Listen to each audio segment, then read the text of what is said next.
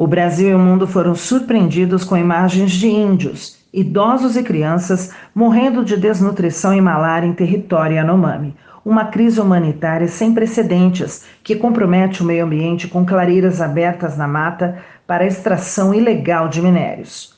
Um ano depois, a situação ainda preocupa as lideranças indígenas e gera insegurança aos povos originários. O garimpo ilegal disseminou a fome e a doença, colapsando o atendimento indígena, como explica a professora do Departamento de Antropologia da Universidade de São Paulo, Marta Amoroso, especialista em etnologia indígena.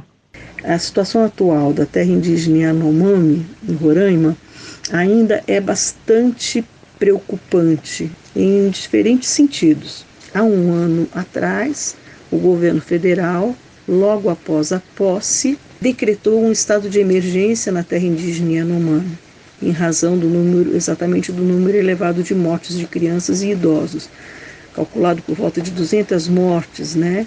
É, mortes documentadas e onde se, onde se identificava desnutrição e malária como as principais causas das mortes. Né? Segundo dados da Fiocruz, não é possível ter um número exato da crise sanitária dos Yanomamis, principalmente nos últimos anos naquela região, frente ao desmonte de políticas públicas ambientais indigenistas que ocorreram. No ano de 2022, 343 indígenas morreram, ante 308 mortos registrados no ano passado. Os indígenas ainda cobram o fim do garimpo ilegal na região e avanços eficazes na saúde do povo Yanomami.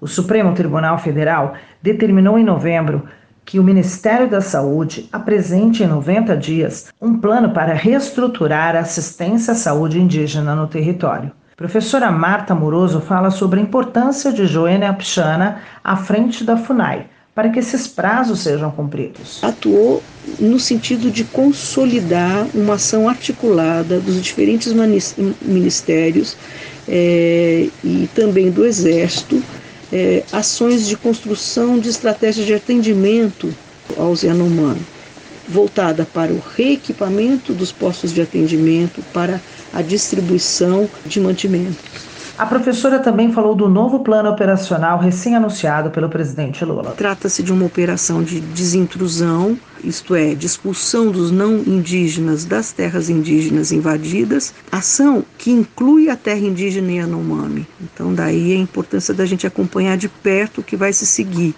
Na região de Roraima, as comunidades encurraladas pelo garimpo ilegal de ouro e de cassiterita serão consideradas pelo governo áreas prioritárias de atuação do governo federal. Esse novo plano operacional cria a Casa de Governo, uma demanda da FUNAI e do Ministério dos Povos Indígenas que está sendo atendida agora pelo governo federal. A operação de desintrusão visa retomar uma política de atendimento aos Yanomami, que foram invadidos por um contingente de por volta de 20 mil garimpeiros. O governo federal abriu uma guerra contra o garimpo ilegal em terras indígenas. No plano do governo federal, vemos que as ações se voltam para o combate permanente ao crime na região. Interessante notar que se fala nesse momento agora, depois de um, de um ano de atuação na, nas aldeias Yanomami, o governo fala em uma aliança em movimentos que envolvem a sociedade civil e o governo federal também dispõe essa nova governança contra o crime de um orçamento anual. Então, são ações positivas que a gente vai daqui para frente acompanhar. A Casa Civil anunciou investimentos de 1 bilhão e 200 milhões de reais para ações estruturantes em 2024. Ficou determinado ainda que a presença das Forças Armadas e da Polícia Federal serão permanentes na região.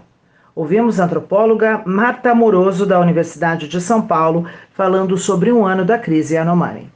Sandra Capomatto, Rádio USP São Paulo.